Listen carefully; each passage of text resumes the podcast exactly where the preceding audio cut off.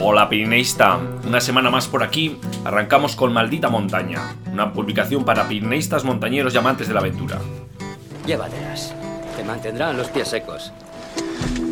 Si consigues sobrevivir, pégame un toque. Para evitar que la civilización le intoxique, decide huir.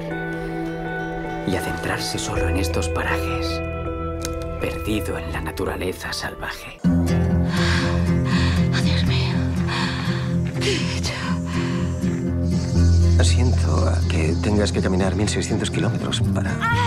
Termina la frase. ¿Por qué tengo que caminar 1600 kilómetros? Travesía presenta Maldita Montaña, aires de altura para toda la semana con Eduardo Azcona y Enrique López. ¿Te sientes sola? Estaba más sola en mi vida real que aquí.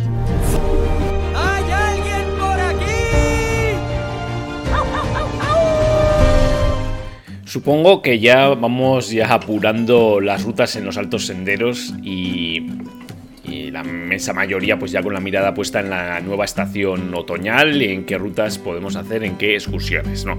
Hace ya unas semanas os compartimos nuestra selección de bosques en la que eh, pues tenéis 12 rutas para perderos en el otoño, ¿no? Eh, desde pues algunas por Ordesa, eh, Moncayo, eh, la ruta del Zumaque en Navarra, eh, alguna en Asturias, bueno, así quiero recordar, ¿no? Que había unas cuantas que podían ser... De hecho, hemos recibido un correo de, de alguna persona que nos ha dicho, mira, me habéis dado una idea para excursión en este puente, ¿no? Que estamos aquí en las puertas del puente, el puente del Pilar bueno, pues mm, nos alegramos, ¿no? Que seamos, pues, eh, o que esos artículos, esos contenidos, pues sean fuente de inspiración para esas excursiones y esas aventuras. Y esta semana os traemos también algunas propuestas, aquellas que vienen a la mente cada vez que vemos las hojas de los árboles tornar de color, ¿no? Como puede ser la selva de Irati, ¿no? Eh, que junto con otras zonas del Pirineo, como Ordesa, ¿no? Pues es uno de los lugares más espectaculares para eh, visitar en otoño. En este caso hemos dado título al boletín que acompaña este podcast, Selva de Irati, el reino del bosque. Y luego os voy a decir por qué, ¿no? Porque la verdad que los eh, atractivos de, la zona eh, del bosque de Irati pues son extensos y luego lo vamos a ver. Y bueno, y acompañamos eh, con un par de rutas, un par de rutas que nos propone nuestro compañero Quique, que como ya sabéis, pues bueno, eh, eh, nos facilita esas rutas de autor, ¿no? Con las que explorar la zona eh, de una manera a veces, pues alternativa, ¿no? Explorando los, rincones, ¿no? Para sacar el mayor jugo a las zonas, ¿no? Del Pirineo. Y bueno, pues vamos a comenzar. Como os decía, os traíamos eh, el contenido de la selva de Irati, el reino del bosque, ¿no? Eh, la selva de Irati eh, tiene en torno a 18.000 hectáreas, se encuentra en el Pirineo Navarro y es el segundo bosque de hayedo abetal más extenso de Europa. Es por ello que le hemos llamado el reino del bosque, ¿no? Bueno, solo es superado por la selva negra en Alemania, ¿no? Os podéis hacer una idea de la extensión de bosque de la que estamos hablando, ¿no? Y, bueno, hay que decirlo, el mejor conservado, ¿no? De Europa, eso sin duda. Se sitúa en Navarra, pero su extensión atraviesa los Pirineos Atlánticos de Sola y Baja Navarra hasta llegar al suroeste de Francia. Eh, si buscas sin duda bellos y frondosos paisajes, este, eh, este lugar es una cita obligatoria, como os comentábamos. Y ya que desde que pongas un pie en este paraje natural eh, protegido, no lo olvides, te sentirás sin duda en un mismísimo cuento de hadas y de gnomo. Y en esta ocasión nos traemos dos rutas seleccionadas, ¿no? Como es la ruta circular eh, por la selva de Irati, de Aquerreria y Malgorra desde las casas de Irati. Y también otra ruta circular partiendo de la fábrica de armas de Orbaizeta, eh, yendo a los picos que rodean el barranco de Changoa. En ambos casos eh, son rutas eh, con, eh, cierta envergadura, vamos a decir. En el caso de, de la, de la, circular, bueno, por el barranco de Changua estamos hablando de un importante desnivel que va más allá de los 1500 metros.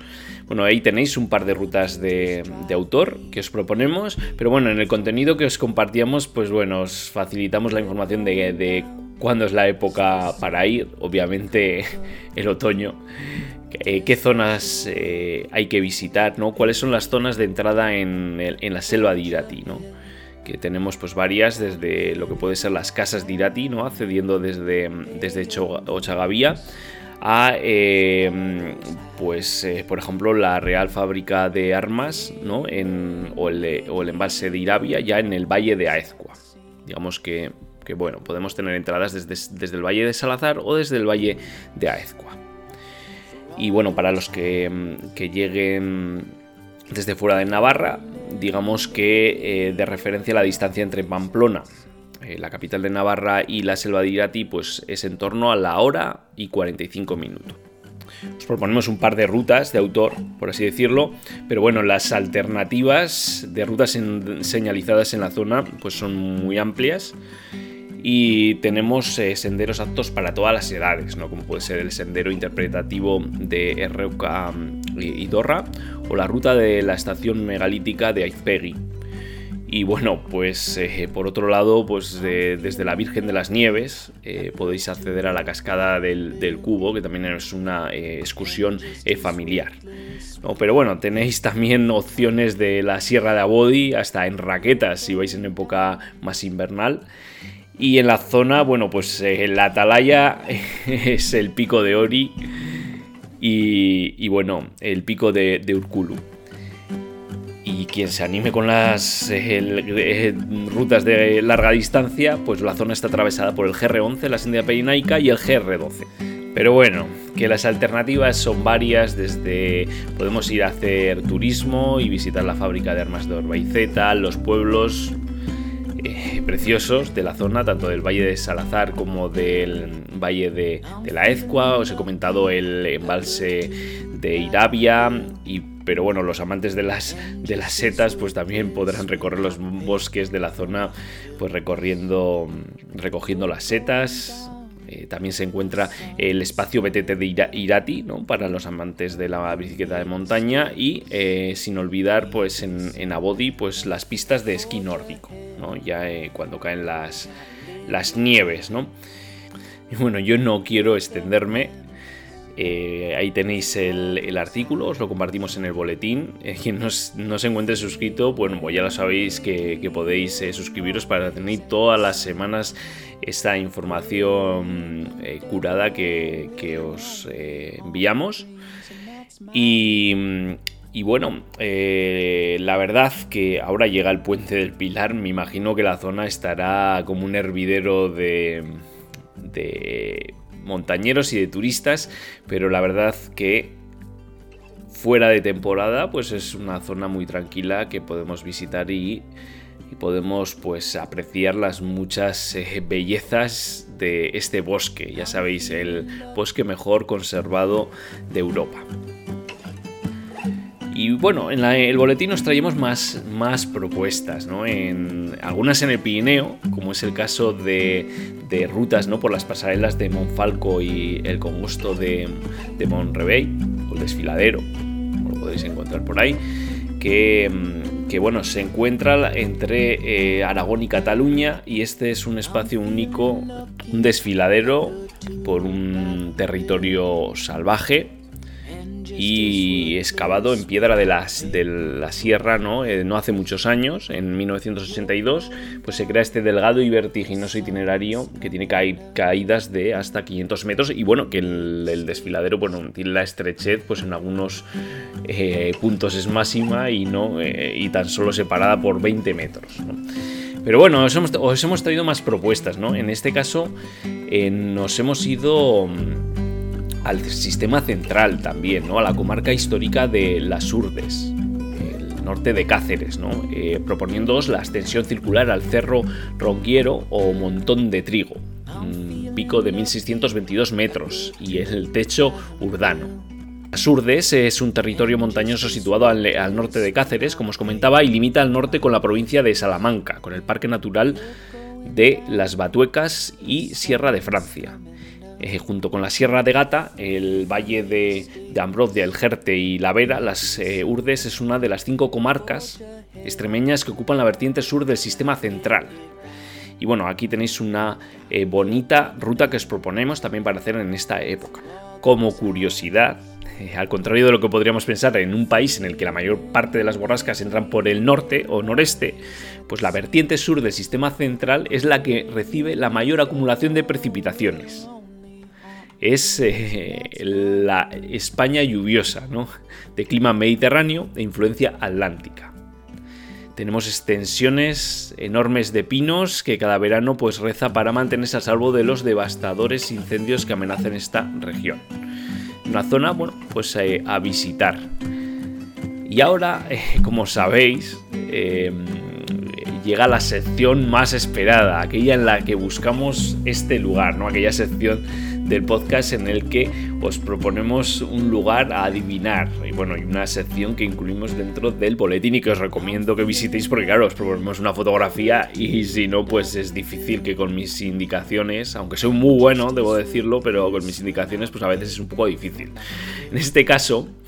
Bueno, os, comento que observando la fotografía y con ayuda de las pistas eres capaz de averiguar de qué lugar estamos hablando. En este caso vemos unas, unos edificios como una especie de, bueno, ruinas también porque veo como un tejado que no, sí, pero bueno, es una especie de entre Castillo, Masía, bueno, veo una pista, el terreno muy seco, muy seco, en este, me imagino que será verano, y veo a un, a un senderista con sus bastones que va caminando por una pista, al fondo como una ermita también. Bueno, vamos a ver las indicaciones que nos ha, compartido Quique, a ver qué dicen, ¿no?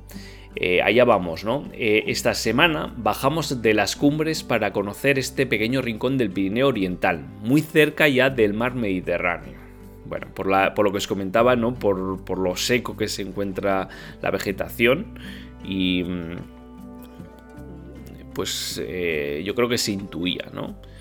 Como os digo, tenéis que ir al boletín o lo, compartimos también en la web, ¿no? Para que veáis la fotografía.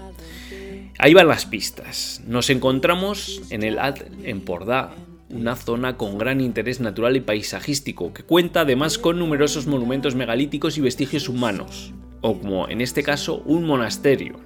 Bueno, bueno, un monasterio, ya vamos ya, ya vamos acercándonos, ¿no? Ya olvidar lo que os he dicho yo de un castillo, ¿no? Un monasterio, un monasterio. Vale, venga, vamos a por la segunda. La segunda de las pistas es, la zona en la que estamos es el paraje natural de interés nacional y reserva natural parcial para la protección de la tortuga mediterránea. Madre mía. Tortugas por estas zonas, ¿eh? Pensáis algunos. Y bueno, va la tercera. El GR11 pasa por este lugar. Bueno, entonces a ver, a ver si adivinamos de qué lugar se trata. Y bueno, ¿y cuál fue el lugar de la semana pasada? Habéis sido muchos los que habéis acertado en esta ocasión. El lugar de la semana pasada eran las Peñas de Haya, Ayaco Arría, una de las primeras montañas del Pirineo viniendo del mar Cantábrico. Y bueno, en esta ocasión la fotografía está tomada desde Erroivide, la cumbre eh, 832 metros hacia Irumugarrieta y Churrumurru, con el mar al fondo y distante apenas 8 kilómetros. El espolón de la izquierda es el Muganiz. Eh, por aquí asciende la vía de Erlight 1, una bonita vía de escalada sobre una roca que emergió desde el fondo del mar hace 280 millones de años y que hace un tiempo os compartimos en una ruta, la del espolón oeste del, del una ruta de 80 metros de unas dificultades eh, que llegan hasta el cuarto B y que luego enlaza con el cresterío Irumugarrieta, Churrumurru, Erroivide. Y bueno, ahora llegamos a la sección última del, podcast, ¿no? Aquella en la que eh, os compartimos las noticias e historias más destacadas de la semana. Ya sabéis que hacemos un barrido de todo lo que ha pasado en el mundo del alpinismo, de la montaña, de los Pirineos y de la aventura y os lo compartimos primer lugar, la noticia no podía ser otra que Kilian Jornet ha sumado su tercera ultra del Pirineo, ¿no? tras las, eh, las de los años 2012 y 2015, en un baño de multitudes y, eh, y con la victoria, como os decíamos. Eh, Kilian, bueno, reina de nuevo en estas montañas que conoce como la palma de la mano, ya que es donde creció y se hizo atleta de trail, ¿no? Al final han sido 100 kilómetros, 6.600 metros de desnivel y 1.200 atletas para la edición, como os decíamos, del 2021. Y bueno, la, semana pasada eh, te adelantábamos en las noticias de, del podcast, ¿no? Aquí en Maldita Montaña, que eh, Carlos Soria se retiraba del aula Giri eh, debido a las condiciones en la montaña, eh, con nieve muy húmeda que le hacían pues impracticable el intento de la cima y le obligaban a tomar esta decisión. ¿no? Él comentaba que voy al aula Giri a subir pero no me tiro de los pelos si no lo consigo. ¿No? Bueno, con esta filosofía pues de alguna manera se retira Carlos Soria, pero bueno, no tiene ni mucho menos la intención de olvidarse de ese reto de ascender a los 14 8000, ¿no? Así que Carlos pues volverá, volverá a esas montañas del Himalaya. Eh, otra noticia que os traíamos era que la alpinista y esquiadora eh, polaca Ana Tibor se ha convertido en la primera mujer en descender esquiando en Manaslu junto, con sus compañeros de expedición, los guías eh, italianos eh, Marco Majori y Federico Secchi. E hicieron cima el día 29 eh, sin oxígeno y bueno, luego Ana pues llegó de vuelta al campamento base el día 30 tras pasar la noche en el campamento cuarto. Así que ya sabéis, primera mujer en descender esquiando en Manaslu. Bueno, y nos despedimos eh, en esta ocasión de esta sección de las noticias compartiendo un vídeo de, la BBC, un trailer que nos ha llegado vía el blog de Barrabés, ¿no? en el que eh, hablan de la, vida de Tom Bayard, eh, se llama The Last Mountain, y bueno, habla un poco de la relación entre el hijo Tom y la madre, Alison Hargreaves, eh, que fue la primera mujer en ascender en solitario las seis caras nortes de los Alpes y el Everest en solitario sin oxígeno, una de las mejores alpinistas de todos los tiempos, sin duda, y que falleció en el K2 cuando su hijo Tom eh, tenía seis años.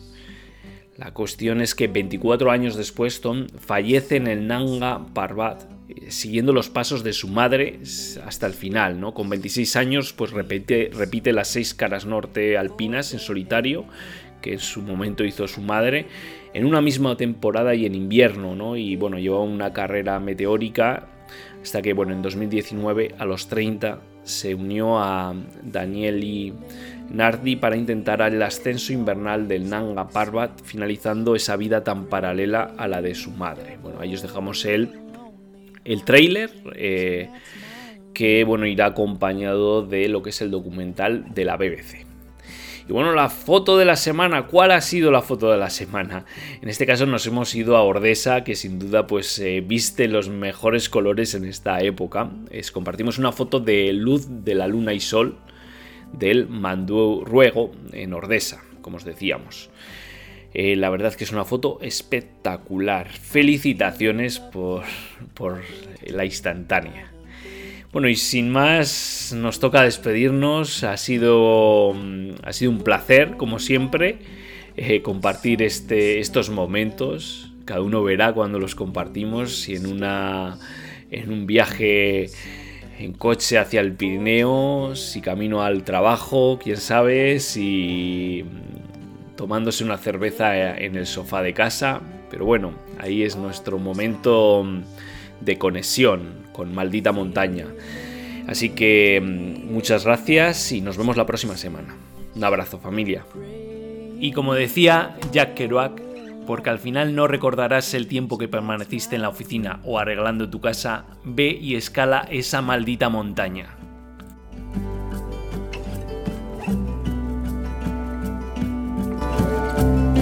¿Has pensado en abandonar? Solo una vez cada dos minutos o así. Si quieres algo en la vida, vea por ello.